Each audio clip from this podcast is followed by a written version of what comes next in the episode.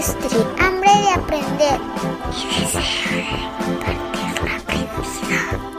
Hoy platicamos con Carlos Méndez. Él nació en Panamá. En este episodio hablamos de muchas cosas. Educación, desarrollo laboral, los obstáculos de la vida, discriminación y muchos temas complejos, interesantes, que lo convirtieron en ciudadano del mundo. Te invitamos a escucharlo. Toda mi infancia fue en Panamá. Yo viví en Panamá hasta los ¿qué? casi 18 años. O sea que mi escuela primaria, secundaria o equivalente a la prepa, lo que sea, fue todo, fue todo en Panamá. Empecé en escuela pública por cuestiones de, de de suerte hasta cierto punto. Mi mamá trabajaba con una señora que en un banco y esta señora era exalumna de esta, de esta escuela bilingüe muy respetada y, y, y bueno, y mi mamá le habló y, y, ella usó sus conexiones para que me metieran porque no tenía las calificaciones. ¿no? Venía de escuela pública y esta es una escuela privada donde enseñan inglés desde, desde kinder. Iba a entrar en tercer grado, o sea que iba a estar tres años atrasado en inglés ahí eso fue durísimo porque empecé fracasando todos los cursos en inglés. Tuvieron que hacer que trabajara fuera de clase y esto y lo otro. La cosa es que ese año fue difícil. Hacia el final de año estaba casi, casi con nosotros. O sea, a duras penas pasé. Pasé con la justa, pero ya después del, del, cuarto año o del cuarto grado, ya estaba, ya estaba más o menos a la par. Y de ahí ya seguía hasta cuando salí de secundaria, que salí a Estados Unidos. O sea, si había un, una gran diferencia entre la escuela pública y esta escuela privada? Enorme. La escuela privada enseñaba inglés. El inglés en ese momento no había mucha gente que, que hablara inglés a menos que trabajara con los gringos en la zona del canal. El resto, la gente entraba, la pelea para entrar en esa escuela era por el inglés. Eh, no era solamente clase de inglés, las materias, algunas eran en inglés. A veces los exámenes eran en inglés, a veces en español, a veces los trabajos se tenían que hacer en inglés, a veces no. Y estamos hablando de materias de, de ciencias, eh, mate, matemática, todo lo que era matemática, el texto era en inglés, excepto el de Baldor, que es un clásico. Eso, lo, eso, eso se usaba, lo, el de Baldor lo teníamos ya para práctica, pero el texto oficial era en inglés. Y eso es, ¿no? Pero ya después de, de, de haber estado dos años ahí, ya, ya estaba más o menos a la, a la par. ¿Era muy cara esa escuela? No sé, esa sería una pregunta para, para mi mamá, pero creo que era más difícil entrar y mantenerse. Esa era la parte, la parte más difícil. Claro que se fue poniendo más cara cada año y no era lineal, ¿no? Era, esa escuela era tan buena. Dicen que ya no es la misma. Existe, sí, pero ya no existe ni la sombra de lo que era antes. Pero uh -huh. es que todas las escuelas se cayeron, las privadas y las públicas, el nivel de educación sí, en Panamá pues. se ha venido abajo. Entonces decidió, bueno, que, que iba a estudiar fuera. Pero cuando llegué a Estados Unidos, te hacen exámenes de... Yo nunca había salido de Panamá, por cierto, y yo no sabía que hablaba inglés, que nunca me había probado. Entiendo entonces que tu mamá tenía mucha visión hacia lo que quería que tú fueras, ¿no? Tenía visión en cuanto a que tuviera una buena educación. En cuanto a lo que yo fuera, quizá no. Porque eh, ahí, en ese sentido, yo nunca tuve una guía. Hay gente que, que es médico y abiertamente o muy discretamente encarrilan a los hijos a que tomen la carrera de medicina, ¿no? Mi mamá era, era contadora, contadora pública. Entonces, y, y, yo me quedé, digo, y a mí me gustaba la ciencia un poquito, la matemática un poco menos, pero la, ciencia, la, la, ciencia, sobre todo la química.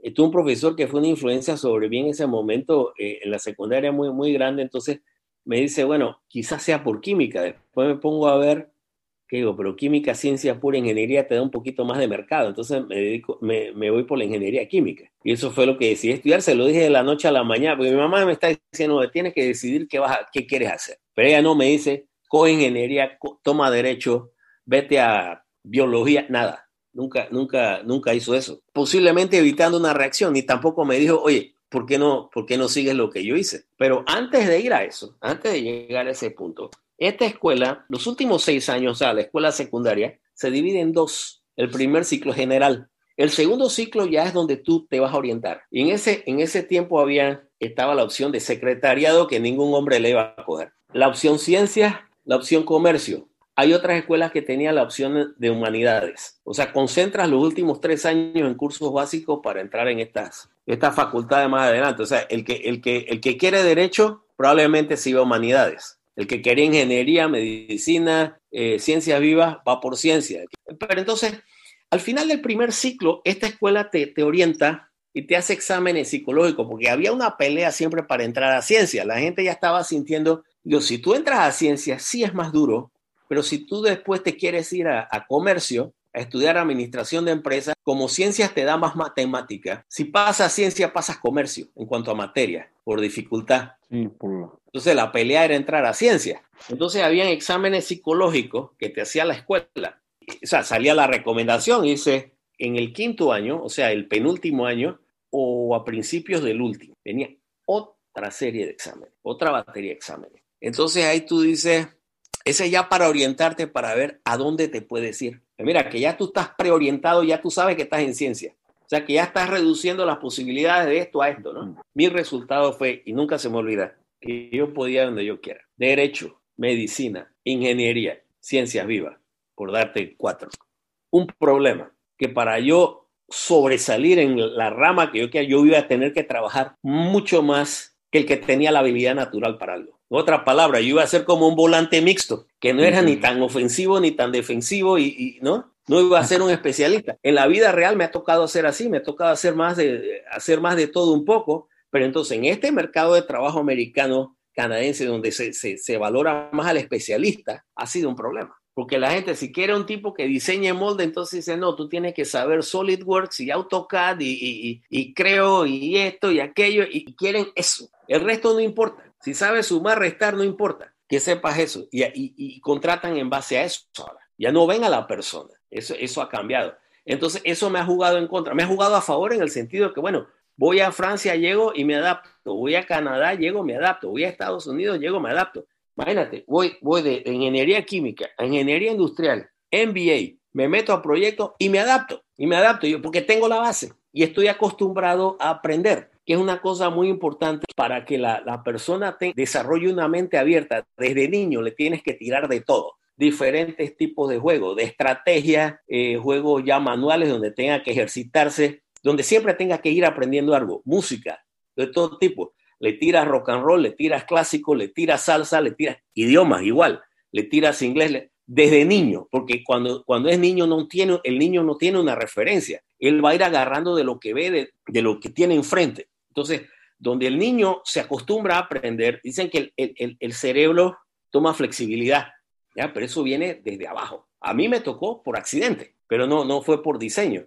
Entonces ahí es donde viene juega a favor, juega en contra, porque entonces no, no terminas de, especializarte en una u otra. Entonces, ya entonces la, la especialización va un poco forzada porque estás acostumbrado a hacer cosas diferentes. Por eso que digo, la parte de proyecto me gusta más, o, creo que por ahí, por ahí es el tema mío, porque los proyectos son todos diferentes. Si estás trabajando en una planta, estás en una operación, estás, porque ya, ya me tocó ahí, estás produciendo un artículo, el que sea, y es todos los días lo mismo. Es el mismo artículo, el mismo artículo, el mismo artículo, la misma maquinaria que cada año se hace más vieja y son los mismos problemas que se hacen, que se agravan con el tiempo y, los gerentes no te dan suficiente dinero para mantener los equipos. Eso es recurrente. Entonces, uno, uno, uno se aburre, porque entonces con el tiempo, ya te digo, es más, es más problema y es la misma. Pero eso, eso, eso también, bien lo hay, pero un proyecto todo, todo es diferente, entonces ya ahí se requiere otro tipo de personas, pero digo, me puedo adaptar a cualquiera de ambas. La educación sí tiene, tiene que ver, ¿no? terminas tu nivel bachillerato en Panamá, ¿quién decide que te tienes que ir a Estados Unidos? No, mi mamá, mi mamá quería que yo estudiara afuera. Se creía que iba a ser una educación más, más elevada, o sea, el nivel iba a ser más alto pero habían dos cosas. Digo, bueno, estudiar fuera, pero ¿a dónde? Entonces ahí estaban las opciones. Estaba Europa, estaba Canadá, Estados Unidos y estaba México. Entonces, como ingeniería, la única opción, lo único que sonaba en Panamá de México era Monterrey, era el TEC. Estados Unidos, cualquier cosa, Canadá, habían varias. Europa no estamos seguros. Pero dos cosas eliminaron a Europa y Canadá de una vez. El tema económico. No había billete. México, ¿qué elimina a México? El idioma. Dice, no, estás estudiando, sí, el TEC es muy bueno y todo, pero estás estudiando todos estos años para aprender inglés, para ir a México a hablar qué. Vas a perder el inglés yendo a México, quedaba Estados Unidos. De hecho, yo quería quedarme en Panamá unos seis meses. La, la Florida State tenía, todavía creo que tiene una, una filial en, en, en Panamá y yo quería coger ciertos cursos ahí para afianzar antes de empezar la carrera de ingeniería. Quería coger esto, quería tomar matemáticas, si podía, si había algo de física también para entrar, está bien, pero quería, quería por lo menos tomar matemáticas y quizá algo, algo más de inglés, aunque, porque en ese tiempo no sabía que mi inglés ya estaba bien, no sabía, porque nunca lo había probado. Mi mamá tuvo que, que pedirle al banco que le diera una mano, ¿cómo? Diciéndole, que preparar un documento diciendo que mi mamá tenía los fondos para pagar en Estados Unidos. Lo que hace una madre.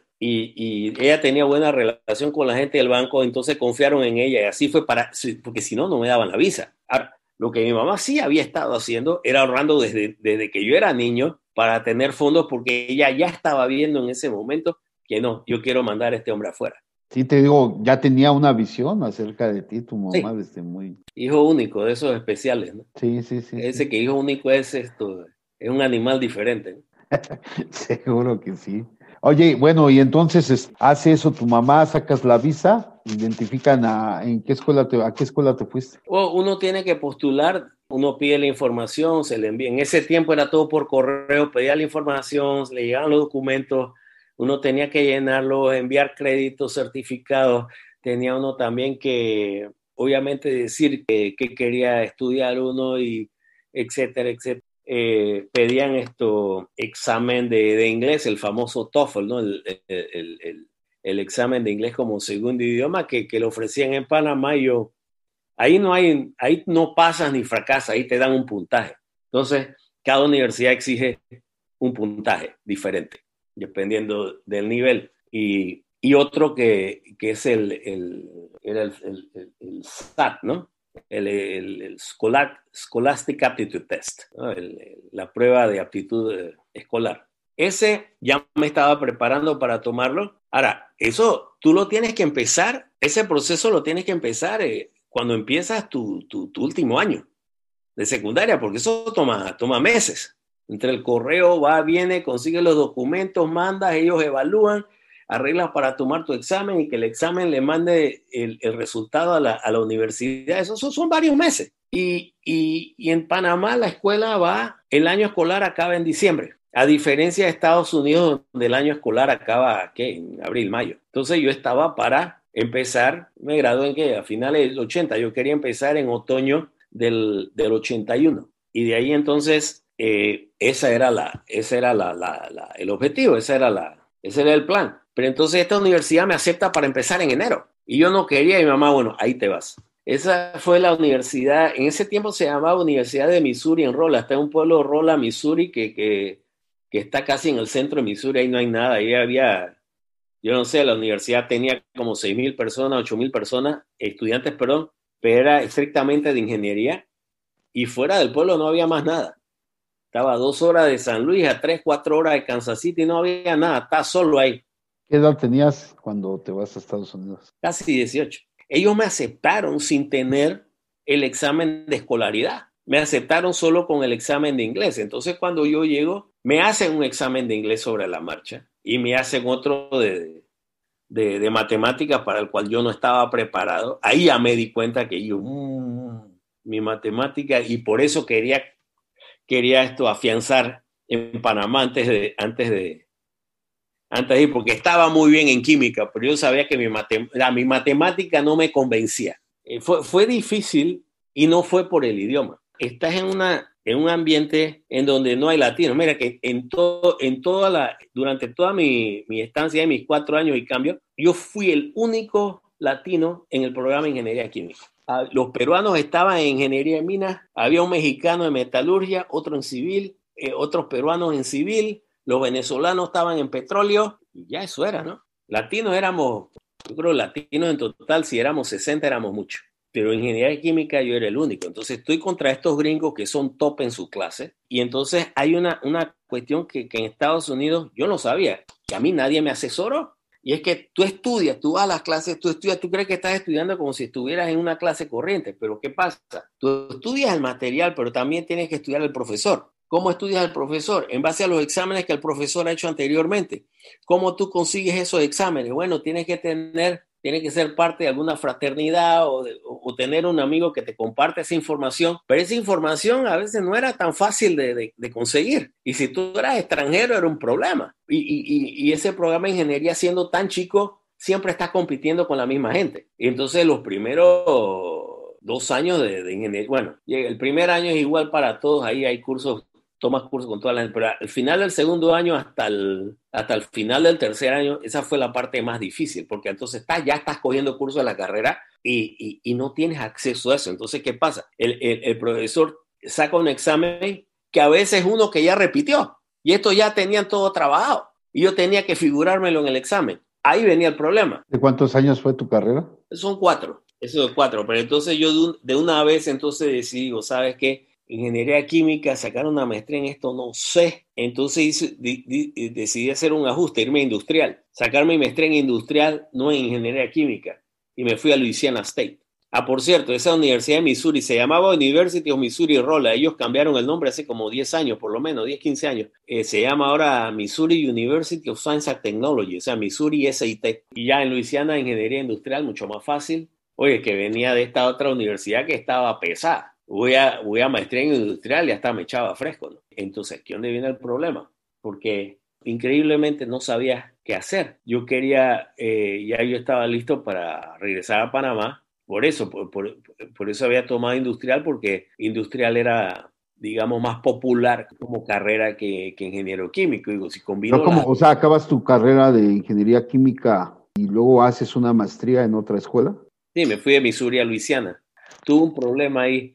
Eh, yo quería hacer tesis, pero quería que me, me dieran la, lo que llama en inglés el assistantship. Eso es cuando tú, tú ayudas a un profesor a corregir exámenes o hacer investigación o o dar clases a, nivel de entrada abajo, ¿no? Gente que, que, está empezando a dar, eh, no sé, que tiene que, por ejemplo, hay cursos de álgebra para gente que todavía no, no tiene el álgebra fuerte, va a dar clases y eso. Me la negaron. lo importante, eso era importante porque cuando a ti te dan eso, sea a cuarto tiempo o a medio tiempo, te eliminan el requisito de pagar matrícula, que para un extranjero era mucha plata, ¿no? Eran varios miles de dólares al año que no hubiera tenido que pagar y todavía eso te pagan ahí para que tengas para comer. Y entonces me dicen, bueno, mira, ¿sabes qué? No tienes esta opción de tomar cursos y eso, pero, pero no, yo quiero que hagas una tesis, tío. Está bien, pero dame, dame el assistantship. No, no, no, que digo, pero ven acá, hay gente que tiene assistantship y ni siquiera está haciendo tesis. Entonces, al final, nadie, nadie se dio y digo, ¿sabes qué? Voy a tomar los tres cursos y no voy a hacer tesis. Yo me moría por hacer una tesis, pero no. Entonces, yo me quedé un semestre más, tomar cursos adicionales, pasar los exámenes comprensivos, hola y adiós. Y ahí entonces esto, me dice, mamá, vete a Francia, tengo una amiga allá y ya arreglé, te puedes quedar con esta gente. Bueno, quedé en Francia un año y aprendí el francés ahí. Pero la cuestión... O sea, acabas tu maestría y tu mamá te dice, vete a Francia. Sí, porque tenía amistades allá y, me iba a salir, la, la el hospedaje me iba a salir. Este. Con el propósito de aprender este francés, perdón. Francés, pero posiblemente conseguir algo allá, si había algo allá, porque en Estados Unidos estaba difícil. Pero entonces no se dio, hablando de, yo no sé si esto fue, me jugó a favor o en contra, eh, pero me dicen, bueno, ¿sabes qué? La refinería en Panamá está, está abriendo un puesto de ingeniero químico, por eso tienes que venir, tienes que venirte acá pero entonces la cuestión política en Panamá se empezó a agudizar, era el tiempo de la dictadura, el tiempo de Noriega. Y ya, ya llegué cuando, poco antes de que se, se hiciera el bloqueo de dólares y todo, entonces el país estaba parado. Y entonces, ¿qué hago? Y, y yo, con mi lectura política del país, digo, ¿sabes qué? Esta gente apoya a Noriega, esta otra gente no. Digo, aquí la única forma de que saquen a Noriega es que los gringos se metan. Y ahí estuve en lo correcto. Yo no quiero que estar aquí cuando los gringos se metan, porque entonces el país sí se va a parar un buen tiempo, o sea, se va a poner peor la cosa antes de que mejore, por un tiempo. Pero para mí ese tiempo era muy valioso. Yo arreglé con mi, con mi consejero de, de maestría en Luisiana y digo, ¿sabes qué? Eh, quiero regresar. Y le explica el problema y dice, ¿sabes qué? Te podemos, te podemos meter en el programa de doctorado. No, no ofrecemos doctorado en ingeniería industrial, pero hay un doctorado de ingeniería, te puedes especializar en industrial. Y el tipo me arregló todos los papeles y, hasta me consiguió el assistantship ahora. Tenía todo. Voy, a, voy al consulado y me niegan la visa. Una cosa política. Por, lo que estaba atravesando tu país. Exacto. Estuviste, ¿En dónde estuviste en Francia? París. ¿En qué parte de Francia? En París. Sí, en mi casa fuera de casa, sí, una de ellas. Ajá. Y la conozco muy bien, ahí yo no me pierdo. ¿Cuánto tiempo estuviste en París? Un año la última vez, ya había ido un par de veces. Ajá. Pero... ¿Y a qué te dedicaste en París? ese año? ¿Qué hiciste? Bueno, tratando de ver si conseguía trabajo, pero al mismo tiempo estaba aprendiendo francés, que era el, objetivo principal. O sea, si estabas en una escuela. Sí, en la Alianza Francesa. Bueno, de, vuelta acá, y bueno, ¿qué hago? Entonces, ¿qué opciones hay? Ya estaba hasta considerando Australia. había que salir, eso estaba claro. ¿A dónde? No sé. La otra opción era Canadá.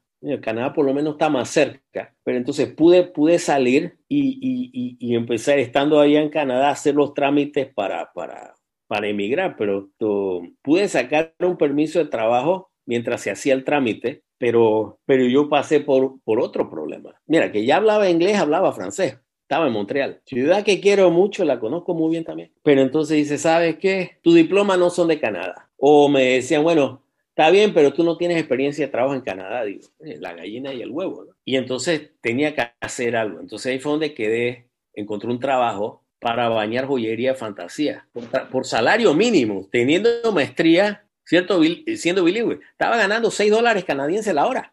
Y ahí había uno de los supervisores, era un nigeriano. El tipo tenía título en química de la Universidad de McGill, que es una de las más conocidas en Canadá, y estaba trabajando ahí porque no conseguía. No conseguía como químico. No, Canadá tampoco es necesariamente fácil, porque me preguntabas acerca de Canadá y yo, cuidado, si la haces, la puedes hacer, pero, el, lío, el, lío es entrar, el lío es empezar. Y, y, bueno, trabajé tres años y pico ahí. Y llegó un momento que ya me salieron los trámites, ya tenía todo listo. ¿Sabes qué? La realidad, yo pero cuando llegaste a Canadá, este, ¿llegaste con un permiso para trabajar o ya como ciudadano? Como... estando en Canadá. Y que, que estaba la, se, se, sabía que había una, una situación política, entonces había como una ventanita ahí. Pero entonces ya que ya, ya me convierto en residente, entonces llega un momento que, bueno, ¿qué hago? porque ahora estoy empezando a buscar y de nuevo lo mismo. Digo, ¿sabes qué? Mira lo que se me ocurre. Voy a empezar una maestría en administración de empresa, un MBA, pero lo voy a hacer de noche a tiempo parcial. Le voy a pedir, cuando llegue el momento, le voy a pedir a mi empleador que me cese.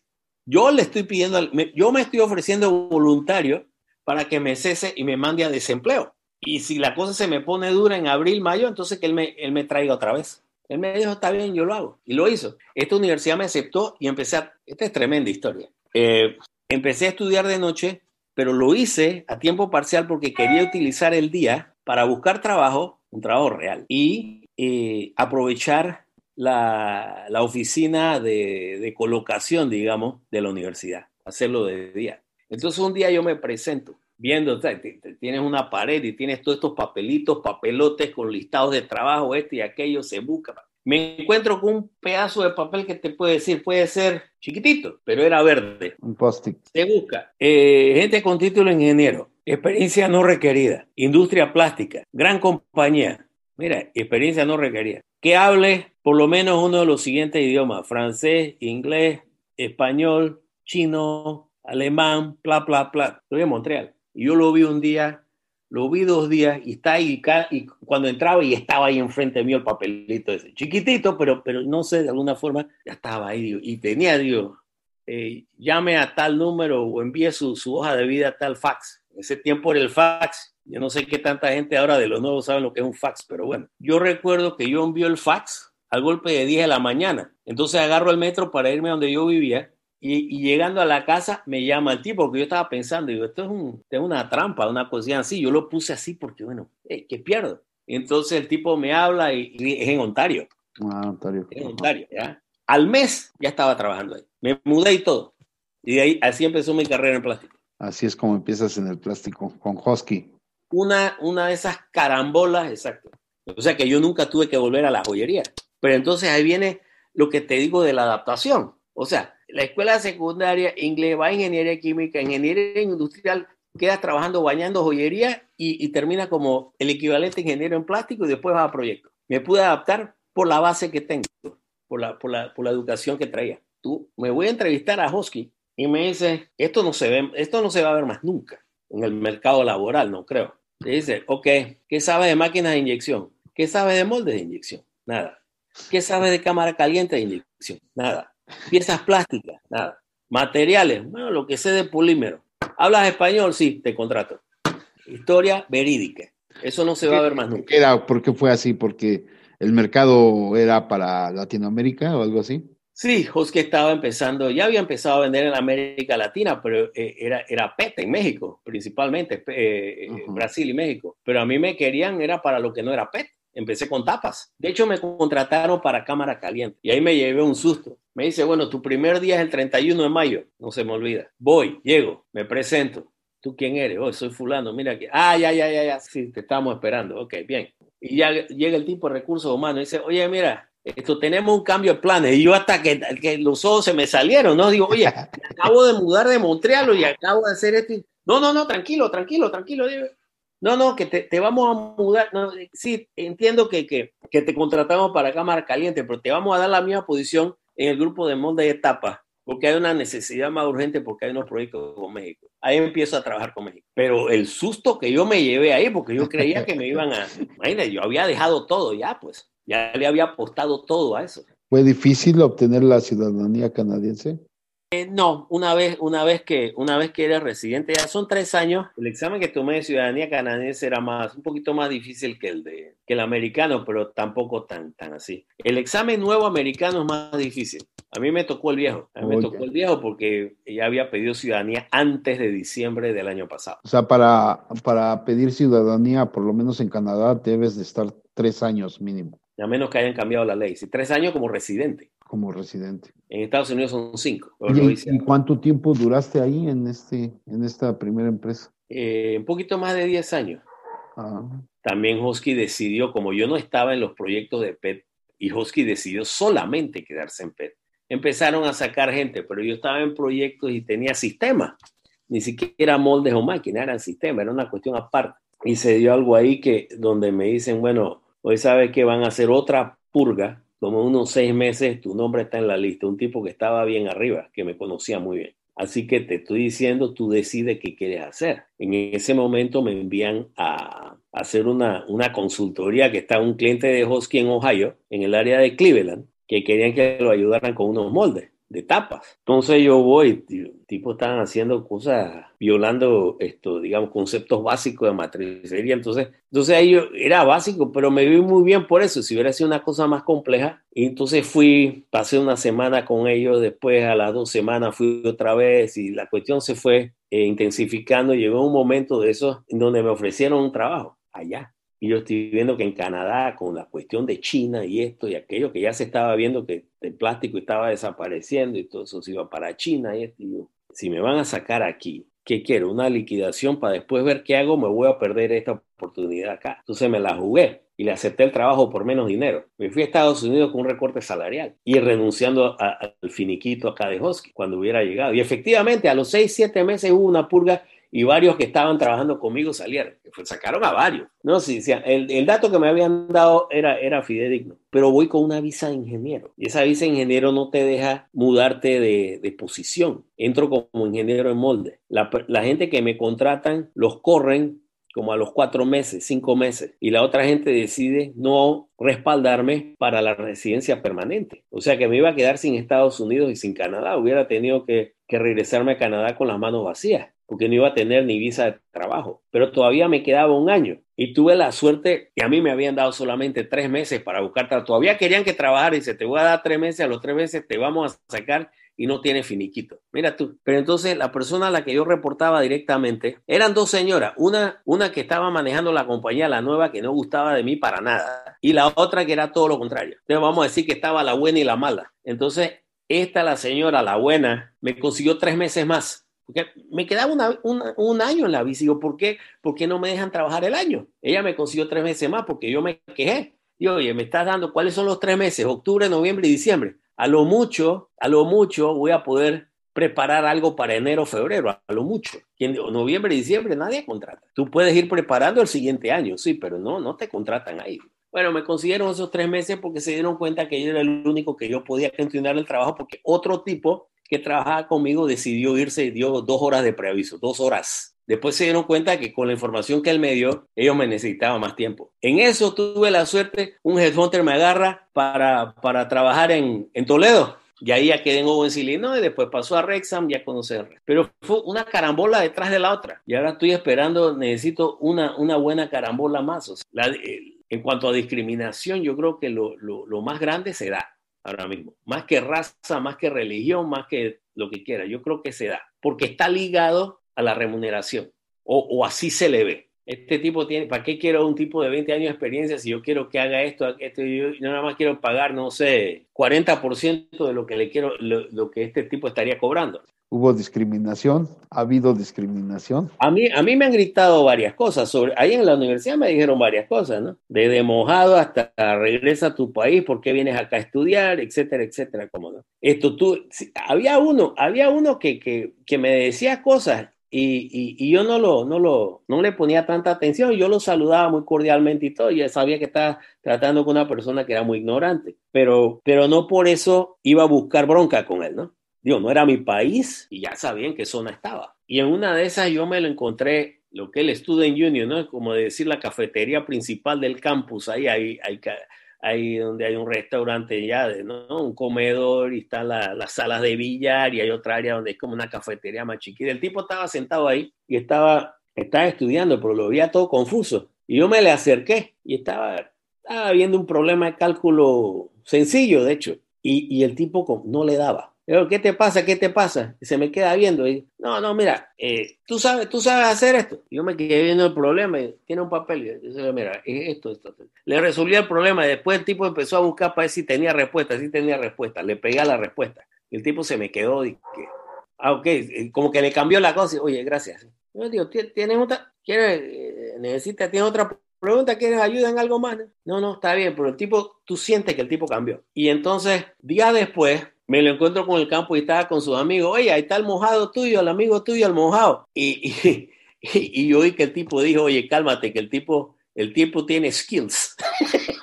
Como diciendo, cuidado, que el tipo, el tipo sabe algo. O sea, en esa zona, que hoy en día es muy de Trump, siempre, siempre, siempre ha sido muy conservadora. Pero sí, y, en Luisiana fue diferente porque era un campus más grande, pero Luisiana también, un estado muy conservador pero ahí no fue. en, el área laboral, sí hay mucho extranjero, ¿no? En Estados Unidos trabajando, ¿no? Canadá también. Cuando entré en la joyería en Canadá, había un tipo de Portugal, otro de Grecia, había mm, dos de Armenia, uno de Israel, el de Nigeria, estaba yo. Eh, una, una, empresa cosmopolita. Sí, no, y afuera eh, habían colombianas, habían peruanas, habían salvadoreños, habían también de, habían de Quebec, sí, franceses y eso. Lo que no habían era árabes, porque la compañera es judío. Árabes sí no había. y bueno, ¿y si, ha habido discriminación en el área laboral o no? Sí la ha habido, ha sido muy discreta y eso lo ves en cuanto a la las cuestiones de las promociones, pero, pero tú no sabes si es una cuestión personal o si es discriminatoria. Porque estando en Toledo, por ejemplo, estaban capacitando gente para hacer cinta verde, para orientarlos hacia, encaminarlos ya hacia cinta negra en Seis Sigma. Le digo a mi jefe, ¿sabes qué? Yo quiero estar ahí. Ah, no, pero tú tienes maestría en industrial, tú sabes estadística, tú no lo, tú no lo necesitas. No me, no, me, no, me, no me dio el permiso. Y entonces después se presentó una posición que requería eso. ¿Y qué me dicen? Ah, pero tú no tienes la certificación, tú no entraste en el programa. esas son las cosas que a mí me... Me, encontré con, con, O sea, mi carrera ha sido eh, una de cal y una de arena. O sea, tengo gente que me ayuda, pero entonces al mismo tiempo tiene gente y deshace lo que, lo que yo, yo estaba haciendo o no me permite eh, hacer lo que quiero hacer y cuando ya está el daño hecho viene otro y me abre la puerta. O sea que eso, eso no, no ha sido fácil. Esta industria, por lo menos este plástico, no, no es fácil. Y ahora con la cuestión de China y eso, la industria sufrió mucho ahora con, con, con, el COVID, que supuestamente ahora quieren hacer más cosas aquí, porque se evidenció que Estados Unidos no está en nada, o sea, ya no, ya no hacen nada, no tenían ni mascarillas, no tenían nada hace un año. Y, se, se, han dado cuenta que, que Estados Unidos se le olvidó como, se le olvidó todo lo que es manufactura. Ah, fíjate, ese es un buen punto. Se, se evidenció eso, porque ahora los gringos solo quieren, ellos creen que se la pueden, eh, eh, la pueden eh, librar solo comprando y revendiendo. Ajá. Porque eso fue lo que pasó. El caso de China, porque ya, ya Estados Unidos, ya hay varios países que se le plantan, y no solo en, en, en materia de, de, manufactura, hasta en deporte. Sí, en manufactura, en tecnología, en educación también. En educación, mira que hay menos gente, hay menos gente tomando doctorados ahora en Estados Unidos que antes, menos gente que viene a estudiar a Estados Unidos, se van a otros países a estudiar. Y hay gente que viene aquí a sacar un doctorado y a la hora de trabajar deciden irse. Había gente que, que venía acá, como iba a ser el caso mío, venir acá a estudiar un doctorado para quedarse en Estados Unidos, o sea, para quedarme en Estados Unidos. Mucha gente hacía eso, mucha gente de India, de Medio Oriente y, y, y, y de América Latina menos, pero ahí estaban sacar el doctorado para quedarse en Estados Unidos y ya de ahí abrirse. Sí. Pero ya, ahora, hay gente que viene y viene a los MIT, a los Harvard, y o a otras universidades que no son de esta, de este nivel, sacan su doctorado y ¿qué hacen? Ven quién le ofrece. Si Australia le paga más, se van a Australia. Si, se van, si Medio Oriente les paga más, se van a Medio Oriente. Ya no se quedan aquí, porque Estados Unidos no les quiere pagar tanto. O les pagan cerca, no les pagan lo que pagan los gringos, pero le dan más oportunidades del otro lado. Pueden hacer más cosas. Te metiste a estudiar, a certificarte, ¿no? como project manager. Sí, acabé la certificación en marzo. Eso, solo eso me tomó tres meses, porque tiene que, tiene que comer libro ahí. Yo fui de los últimos que sacó la certificación con, con la versión 6 del Pinbook. Ahora la 7 no sé cuándo sale, pero parece que han cambiado muchas cosas. ¿Y cuánto dura tu certificación? Tres años. Pero tienes tres años que tienes que volver a certificar. Sí, eso se hace gradualmente, ¿no? Tomando cursos, o sea, uno tiene que ganar créditos. Son actualizaciones. O sea, tienes que tomar cursos o enseñar clases, o escribir un artículo, o ofrecerte de voluntario para, para eventos del PMI. Y, ellos te lo clasifican, ¿no? Tienes un cierto número de horas que tienes que, que son lo que son técnicos, otras de negocio, otras de liderazgo. Entonces, eh, te, te, dicen cuántas horas de cada, de cada rubro tienes que tener. Carlos, Vamos a pasar ya a una serie de preguntas finales para poder cerrar esto. Y la primera pregunta es, ¿qué consejo le darías a los pues a los jóvenes, ¿no? Que están por iniciar su carrera laboral. O lo voy a hacer en base a lo que veo en Estados Unidos. El primer trabajo ahora es quizá lo más importante. Tienen que ser muy selectivos en cuanto al trabajo que van a, que van a escoger. Porque una vez que escogen ese trabajo, como la búsqueda de trabajo va por títulos, el título que tú tienes, te van a ir ya clasificando, te van, si tú, si tú te metiste ingeniero de diseño, entonces la gente te va a ver como ingeniero de diseño toda la vida. El trabajo, primer trabajo muy importante, pero entonces también es como los actores. Tú ves que, que, que, actores quieren, hacen una, dos, tres películas de James Bond y ya se salen porque no es que no les guste el papel, sino que ellos quieren hacer otro tipo de trabajo para que no los no los cataloguen como uno u otro. Entonces, a los empleados, ahora mismo a los profesionales, los están encasillando, independientemente del talento o la, educación que tengan. Entonces, el primer trabajo es muy importante, porque si empiezas, eres ingeniero y empiezas como técnico, un trabajo de que te dice técnico de esto, te van a ver como tal. Entonces, lo otro es que si tienes uno, uno o dos años y tú ves que no te mueves y no, no, no, en la empresa que no hay por dónde, empieza a buscar para ver, ya que todavía estás joven, tienes un poquito de, de movimiento para hacer un cambio. Es mucho más fácil hacer un cambio de disciplina al año hasta que encuentres el camino que, que, que ya te queda. O sea, ¿qué es, lo, qué es el camino que te queda? Donde, eh, donde te sientas cómodo y que te guste. Porque hay veces que digo, tú te sientes cómodo en cierta área, pero, pero no, no, no, no le sientes esa pasión. Entonces, eh,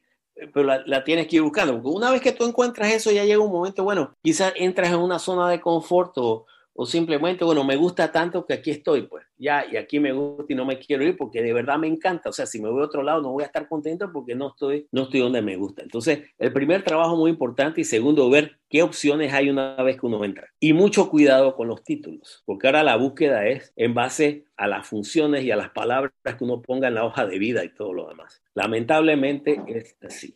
¿Y qué consejo le darías a las personas que quieren subir de posición, ¿no? Y, no han podido, ¿no? Muy difícil, porque para subir de posición, yo no sé, yo la experiencia que he tenido es que es una, una línea muy delgada entre, tienes que ser lo suficientemente mediocre para que te suban, ¿no? Pero lo suficientemente bueno para que no te corran el famoso principio de Peter, que es cuando la gente, eso lo puede buscar en la internet, el principio de Peter, que es donde que dice básicamente que la, la, gente, la gente es promovida de acuerdo a su nivel de incompetencia. ¿Qué es lo que sucede ahora? Tú tienes, tú tienes un grupo de cuatro diseñadores y hay, y hay uno que es muy bueno y los otros tres vamos a decir que están más o menos al mismo nivel. Y, y, tú quieres, tú quieres hacer, no quieres contratar a nadie, pero quieres hacer que uno de ellos sea el líder de los cuatro. Tú eres el director de ingeniería y tú quieres, tú no quieres tratar con los cuatro, quieres que tratar con uno de esos cuatro y que ese se, se encargue de los otros tres. Y lo va a hacer, no sé, gerente de diseño, por decir. En Estados Unidos, es muy probable que ese que es muy bueno lo encasillen y van a agarrar uno de los otros tres. ¿Por qué? Porque sacando a este hombre de diseño está sacando a alguien muy bueno. Entonces, ¿a quién pongo? Entonces, es una línea muy, muy, muy fina. Eso para subir. Más factible es buscar laterales. Opciones. O sea, o sea ejemplo, vas a, empiezo como el, ingeniero de proyecto, tooling engineer que llaman acá, eh, era más bien como project manager, era, más gerente de proyecto, en molde de etapa, y entonces pasé a otra aplicación, pared delgada, misma función, pero ahora es otra aplicación. Y después pasé a sistemas. Ahora estoy integrando moldes, máquinas y todo eso. Esos son, son como laterales. Entonces ahí empiezas a coger más fundación. No está siendo promovido. Quizá con las laterales te da un poquitito más, pero, pero entonces si, si tienes suerte y, te encuentras a alguien o, o, puedes hacer una conexión con alguien que ya está arriba, que te pueda subir, ok. A mí me bloquearon. A otra gente ha subido, otra gente no. ¿Tienes algún libro que de alguna forma haya cambiado tu forma de pensar o te haya inspirado para algo? Esto sí hay uno que es Reinventando Ingeniería de Proyectos, un libro muy teórico, pero que te cambia la forma de ver eh, proyectos, el área de proyectos. O le preguntas a alguien que es jefe de, un departamento de proyectos y le preguntas, bueno, ¿cuál es un proyecto, eh, eh, proyecto exitoso para ti? Y te dice, bueno, que el proyecto esté a tiempo, que esté bajo el presupuesto y que se que se entregue lo que hay que, eh, lo que, hay que entregar. Esa es una cuestión muy a corto plazo, una visión muy corta. Te, te explico. Eh, este libro te dice, bueno, que hay creo que cinco elementos, si mal no recuerdo. Una es la eficacia, y eso es los tres puntos que hablamos, que esté bajo costo, eh, a tiempo, etcétera. Está, el otro está el impacto sobre el cliente si el cliente está contento con lo que tú le diste. Porque el hecho de que tú hayas hecho todo a tiempo no quiere decir que, tiempo, que el cliente esté contento, porque si, si, tú, si tú le diste algo que supuestamente el cliente quería al principio y después ya no lo quiere, por la razón que sea, por, por falta de comunicación, qué sé yo, tú creías que tenías que entregar una cosa y el cliente estaba esperando otra. Hey, eso es impacto sobre el cliente. Impacto sobre el equipo. Ahora, el equipo de proyecto. Si la gente se, estaba muy frustrada trabajando,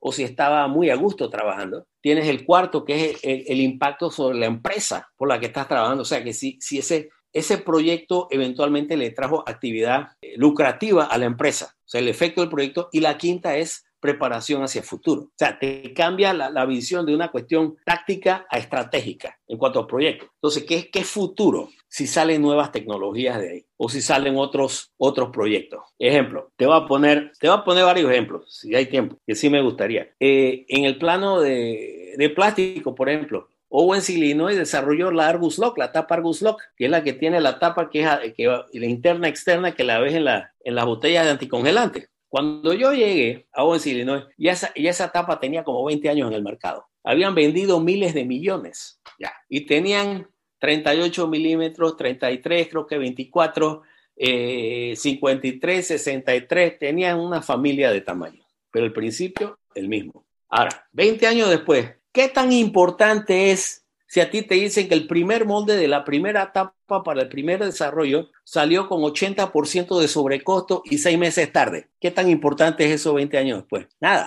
Tú dices, si tú te, envasas, tú te enfocas en eso a corto plazo, el proyecto fue un fracaso. Pero ¿qué pasó? Vendió mucho. O sea que el impacto a largo plazo, porque digo, la eficacia a corto plazo, preparación al futuro es a, a largo plazo, y ya, impacto en el equipo es corto plazo, impacto con el cliente es corto corto o mediano plazo, también el equipo es corto o mediano plazo, y el, y el efecto sobre el negocio es mediano o largo plazo, preparación a futuro, largo plazo. O sea, tú evalúas el éxito de un proyecto de acuerdo al tiempo, cambia con respecto al tiempo. Entonces, llegó un momento que la idea era una tapa, un tamaño, y salieron siete, ocho. O sea que para futuro resultó ser muy bueno. Al final eh, fue un proyecto muy exitoso. Te voy a poner, te voy a poner otro. Lo puedes ver como proyecto, aunque no, no, no, no es proyecto el Tratado del Canal de Panamá. Mira el cambio que te voy a hacer. El tratado que ningún panameño firmó en 1903, totalmente a favor de Estados Unidos. Desde ahí, ese momento, empieza esa lucha para tratar de recuperar el canal. Ahora, el objetivo al principio era ir, em, ir mejorando las condiciones del tratado, apelando a la buena fe del americano. ¿Qué sacó Panamá? Un poquito más de dinero un año, un poquito más de dinero 20 años después, esto, aquello. Pero entonces llegó una, una manifestación de estudiantes, la gesta del 9 de enero, mataron muchos estudiantes en Panamá, en territorio de la zona del canal, que era administrado por, territorio panameño administrado por Estados Unidos. Eso fue lo que provocó esta, desencadenó un nuevo proceso. Eso fue un parteaguas, como dirían ustedes. Eh, pero entonces no se había logrado mucho. Llegó Omar Torrijos al poder un golpe de Estado. Y él dice, bueno, ah, voy a cambiar. Mira que desde el punto de vista del proyecto, como estás poniendo la cuestión poco a poco, puede ser una metodología, digo, incremental de proyecto. O sea, que le vas agregando funcionalidad al producto final poco a poco. Y estás apelando, la estrategia era apelar a la buena voluntad del americano. Llega Omar Torrijos al poder, te dice, ¿no? Yo quiero un tratado nuevo de entrada. Ahora estás cambiando metodología de, de, ágil o, incremental a cascada. Y de ahí entonces, ahora yo no voy a cambiar la estrategia. Ahora yo voy a apelar a la conciencia del mundo. ¿Y cuál va a ser mi táctica? Internacionalizar el problema. Involucró a la internacional socialista, involucró al movimiento de países no alineados. Torrijos llegó al poder en el 68. El nuevo tratado ya se había firmado en el 77 con Jimmy Carter. Nuevo tratado, que fue el que eventualmente concluyó con la transferencia total del canal de Panamá al final del 99. Y ahí entonces el proyecto, ¿cómo lo ves? O sea, hubo cambio de proyecto, hubo, hubo que prácticamente cancelar un proyecto porque no dio los resultados.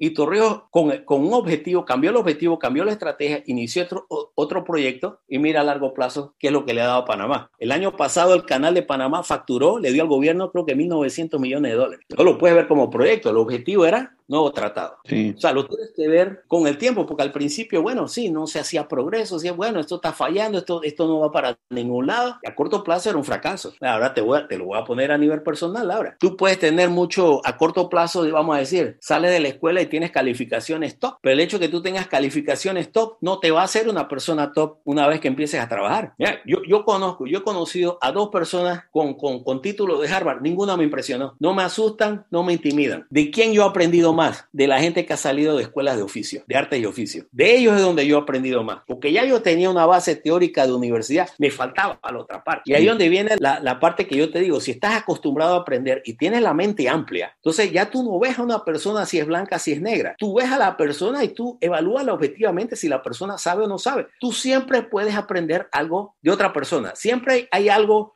que la otra persona sabe que tú no sabes. Y si tienes la mente abierta, tú puedes objetivamente aprender de esa persona, lo que sea. Puede ser cocina, puede ser reparar un, cambiar una llanta, qué sé yo, pero tienes que tener la mente abierta. La mente abierta y, pens y pensar a largo plazo, ¿no? Y de vuelta al libro este que te, que te menciona, Reinventing Project Management, de, de Denharich y Sver, son dos israelitas. Eh, ellos en una de esas páginas de ese libro argumentan que, que el mejor perfil para una persona para dirigir una empresa es alguien que haya venido del área de proyecto, que haya visto todo el tema de proyectos por las áreas de conocimiento de proyecto. Necesitas saber de integración, de enfoque, de calendario de actividades, necesitas saber de calidad, de costo, de, de administración de recursos, comunicaciones, tercerización y, y, y, partes interesadas. Esas son las 10 áreas de conocimiento de proyecto. Y esas áreas, si tú eres director de empresa y tienes un fil por cada una de esas, te va a ser un mejor director de empresa. La evolución de las empresas se hace en base a proyectos. Y si el tipo, el director de empresa no tiene esa visión, es muy difícil eh, que se haga. Que mira, que, que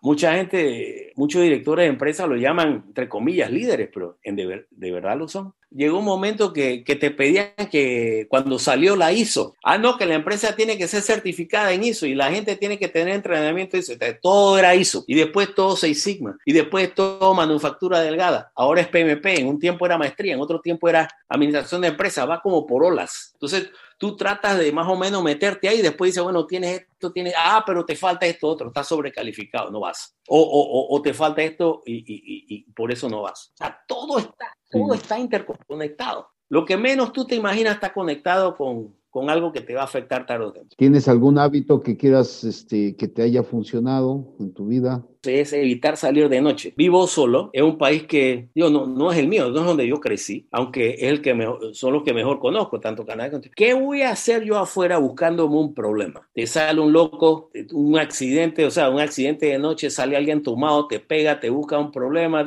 ¿qué vas a hacer con eso? Yo voy a hacer algo, lo hago de día. Me gusta tomarme mi cerveza, mi trago de vez en cuando, pero yo no tomo solo, entonces yo no tomo. yo, yo, yo, me encuentro contigo un día, nos, nos, nos vamos a un bar, nos tomamos una cerveza, nos comemos unos tacos tranquilamente, feliz, contento de la vida, no pasa nada. Al pastor, eso sí. Pero ese es un hábito que para mí ha sido clave y ya, ya, me, ya me acostumbré. Tú eres una persona que ha viajado mucho, ¿no?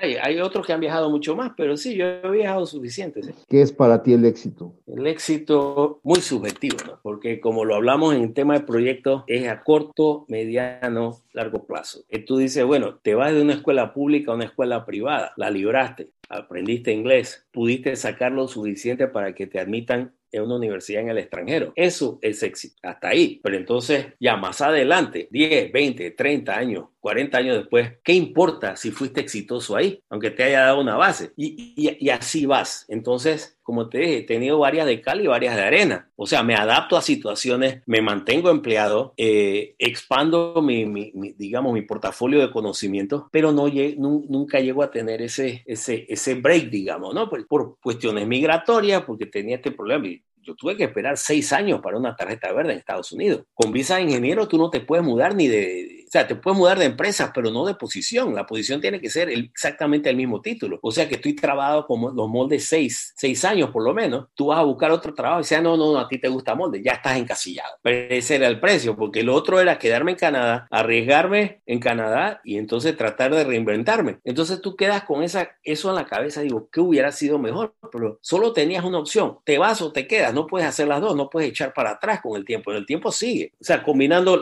el corto plazo con algo a largo plazo y ahí tú ves qué tanto éxito eh, puedes tener y es una cosa subjetiva porque dependiendo de qué estabas, qué estabas buscando. o sea, que yo he tenido éxito, sí, pero he tenido el éxito que yo hubiera deseado, probablemente no, pero pudo haber sido mucho peor, claro que sí. ¿Qué me salvó? Educación. Pues esa decisión, ¿no? Encapsularte como ingeniero toda tu vida o trascender, ¿no? Sí, ¿no? Y, y, eso depende mucho de las circunstancias también. Parte está bajo el control de uno, pero, pero otra parte no. Muy bien, Carlos. ¿Algún mensaje final que quieras dejar? Tener la mente abierta, o sea, si eres un padre y tienes un, tienes un niño chico, como, como dije anteriormente, tirarle de todo que aprenda de todo, vea cosas diferentes todo el tiempo, porque eso entonces le balancea, la, le balancea el cerebro. Eh, ya para gente que está más mayor, que está, está digamos, eh, vamos a decir como entre 10 y 15 años, es que ya desde ese momento tienen que ir por lo menos ir evaluando a dónde se orienta este adolescente. Si tiene inclinación artística, si tiene inclinación técnica, si tiene inclinación de, letras, de lectura,